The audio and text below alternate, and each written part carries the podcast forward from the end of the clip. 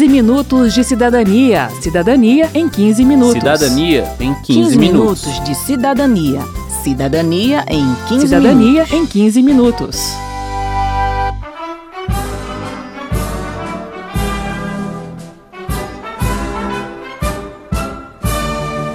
Nós, representantes do povo brasileiro, reunidos em Assembleia Nacional Constituinte para instituir um Estado democrático, destinado a assegurar o exercício dos direitos sociais e individuais, a liberdade, a segurança, o bem-estar. Essas são as primeiras palavras da Constituição da República Federativa do Brasil, vigente no país desde 5 de outubro de 1988. A Constituição de 88 ficou conhecida como Constituição Cidadã, pois garante direitos fundamentais aos cidadãos. Mas, como explica o diretor adjunto da Consultoria Legislativa da Câmara dos Deputados, José Teodoro Mascarenhas, o papel primeiro de uma Constituição é organizar o Estado. Os direitos garantias individuais, eu acho que foi uma reação, inclusive, do século XX àquelas questões sociais que vão surgir no finalzinho do século XIX, questões trabalhistas, as questões do, do, dos movimentos eh, de reivindicação dos trabalhadores e juntando-se com a própria Revolução Bolchevista na Rússia, que criou toda uma questão de eh, da, quer dizer, o Estado dos trabalhadores. Então, o mundo capitalista ele se ele teve de recuar e começou a se conceder uma série de garantias e direitos individuais, inclusive algumas garantias trabalhistas também, para conter e para sobreviver naquele contexto de guerra com o mundo soviético que nascia e que, que colocava em risco a existência do, do sistema capitalista. No Brasil, ainda segundo José Teodoro, essas mudanças começaram a aparecer na Constituição de 1934, a primeira a incorporar direitos dos trabalhadores e questões sociais. Até então, ele diz, as constituições apenas organizavam o Estado, determinando o que cada poder legislativo, executivo e judiciário podia fazer e como os três interagiam. Essa parte continua existindo até hoje e, segundo Teodoro, é fundamental pois quando não há limites à atuação do Estado, caímos no autoritarismo, no absolutismo, na ditadura. As pessoas têm a tendência de procurar só essa parte dos direitos e garantias individuais, que é assim o, a parte mais bonita da Constituição, mas não necessariamente é mais, é mais vital. Eu, pessoalmente, acredito que a parte vital é a organização mesmo, porque organizando de uma forma justa e equilibrada, você garante mesmo sem declarar. E isso significa como você vai conseguir interagir com, com as pessoas em volta e com o Estado, com a polícia, com as universidades. Então, tudo isso está vinculado, de uma forma geral, à primeira norma lá em cima, que dá aquele chapeuzinho com todos os restos, vai se desdobrando, é a norma constitucional.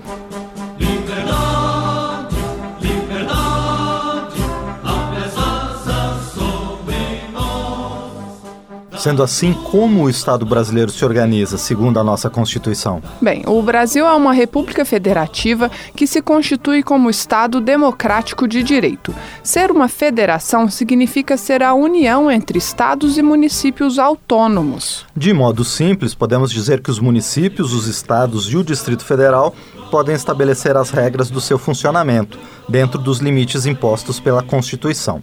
Por exemplo, Estados e municípios não podem criar leis sobre alguns temas, como trabalho, transporte e populações indígenas. Apenas a União pode fazer isso.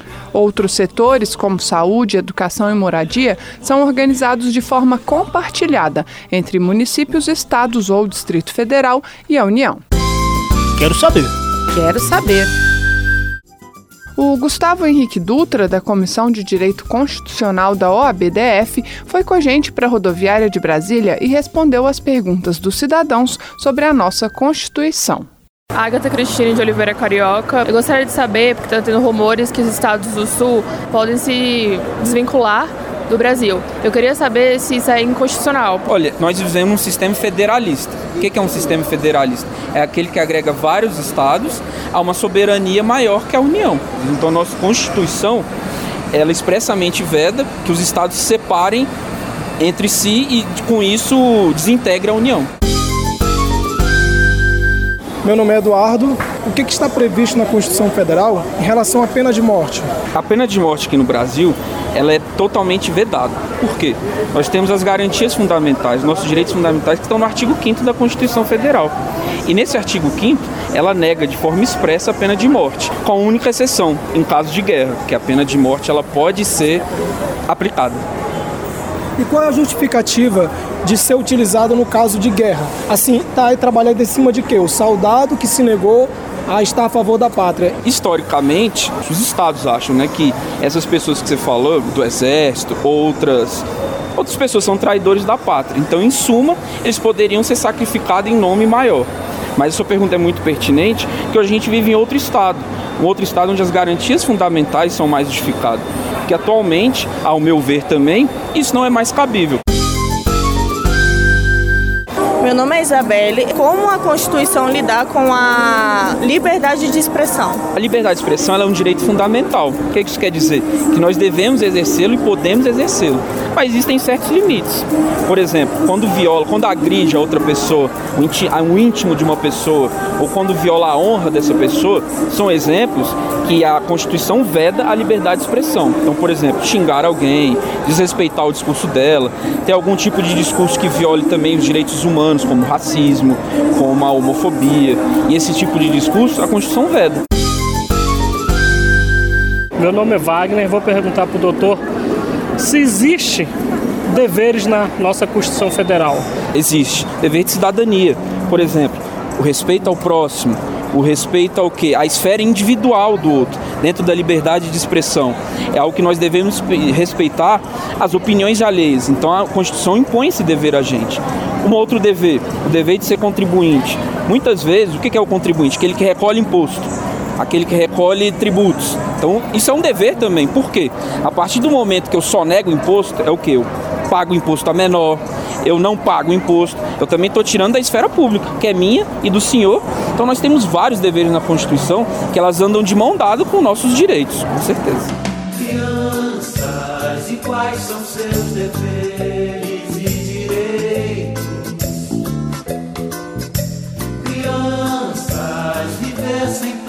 preconceito é bem melhor.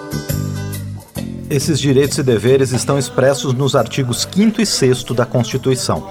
Ali estão garantidos nossos direitos fundamentais, como o direito à vida, à liberdade e à igualdade, e também os direitos sociais, a educação, saúde, alimentação, trabalho, moradia, transporte, lazer, segurança, previdência social. Para o deputado Patrusano Anias, do PT Mineiro, é por meio dos direitos fundamentais que a Constituição consolida o chamado Estado Democrático de Direito onde nós temos os, os direitos fundamentais, que é o encontro dos direitos individuais, a dignidade de cada ser humano, a liberdade de expressão do pensamento, a liberdade de consciência religiosa, a liberdade de associação, o direito de ir e vir, articulando esses direitos individuais com os direitos sociais, econômicos e culturais, que são especialmente os direitos trabalhistas, os direitos previdenciários, os direitos relacionados com a educação, com a saúde, com a assistência social.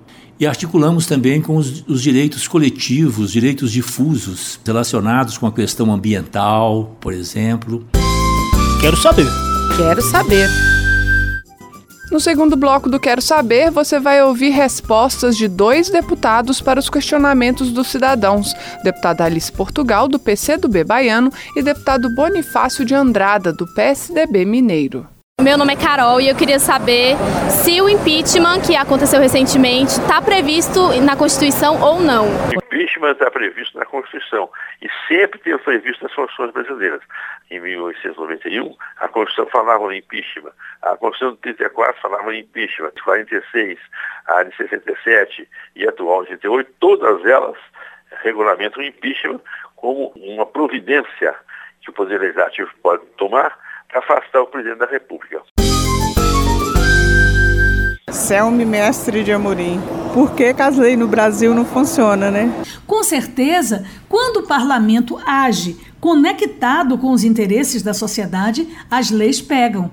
Mas é preciso também que todo o aparato judiciário, do próprio Poder Executivo sejam montados. Veja a Lei Maria da Penha. É uma grande lei, mas é preciso criar delegacias especializadas e é coisa das polícias civis dos estados. E é preciso criar também as varas especializadas, que é coisa do Poder Judiciário dos Estados. Então, para que as leis sejam cumpridas, é preciso que o Estado, como um todo no Brasil, funcione. Edilson Viana, porque tudo que vai ser aprovado na Câmara não é esclarecido antecipadamente para a população, para ver se ela aprova ou não. O deputado ele precisa ir e vir e quando ele volta para o Estado, a obrigação dele é fazer reuniões, é fazer debates, é visitar os municípios para dar conhecimento daquilo que ele realiza em plenário. Por isso, você precisa cobrar do seu deputado esse retorno em relação àquilo que está sendo discutido. Ao lado disso, acompanhar as redes sociais, a TV Câmara, acompanhar não é, todo o processo legislativo que vai descrito no portal da Câmara. Então, nós hoje temos mecanismos que são mecanismos muito ágeis de acompanhamento não é, do processo legislativo. O regime democrático é o regime que o povo elege os seus representantes, são seus delegados, são aqueles que realmente expressam a sua vontade. De modo que, quando o Poder Legislativo vota algumas leis, ele está fazendo em nome do povo. Não tem que levar o povo, digamos assim, é, o pedido de informação, nem tampouco a solicitação para votar leis. Isso é inerente ao regime democrático. Meu nome é Graziela Streit Rodrigues da Silva. Eu queria saber se a PEC que tem no Congresso sobre a redução da maioridade penal pode ser considerada constitucional ou inconstitucional. Uma PEC, para ser considerada inconstitucional, é só quando ela atinge os direitos individuais dos cidadãos. Não atingindo os direitos individuais, nem tampouco a separação dos poderes, qualquer PEC pode ser apresentada e não é inconstitucional a PEC relativa à maioridade não é inconstitucional. A PEC sobre a redução da maioridade penal é inconstitucional, do meu ponto de vista, porque ela é uma cláusula pétrea da Constituição. Fere o capítulo dos direitos fundamentais e, por isso mesmo, ela não pode ser mexida nesse capítulo.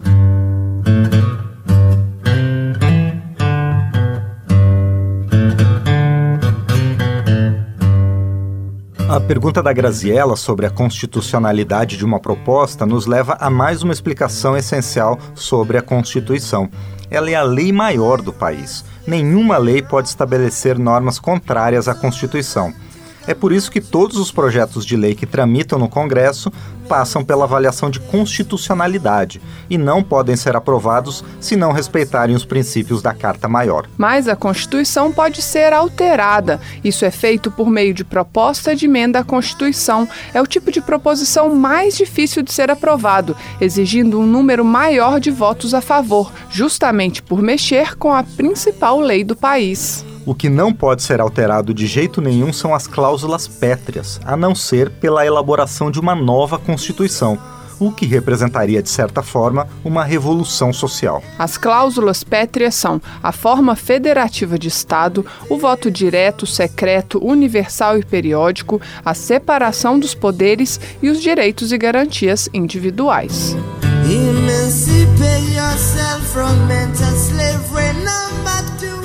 Muito bem, termina aqui mais um 15 Minutos de Cidadania, que teve produção de Lucélia Cristina, Cristiane Baker e Carmen Amaral. Trabalhos técnicos de Indalécio Vanderlei, edição e apresentação de Márcio Aquilissardi e Verônica Lima. Se você tem alguma dúvida, mande para gente pelo 0800 619 619 ou pelo e-mail radio@câmara.leg.br. E aproveite para curtir a página da Rádio Câmara no Facebook. Você pode propor temas para novas edições do 15 Minutos e compartilhar o link do programa com seus amigos. O 15 Minutos de Cidadania é apresentado a cada 15 dias, às terças, às 8h45 da noite, com horário alternativo na quarta, às 6h30 da manhã.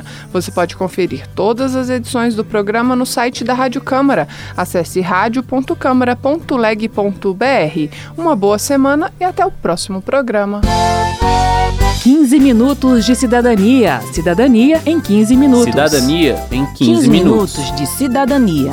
Cidadania em 15 Cidadania minutos. em 15 minutos.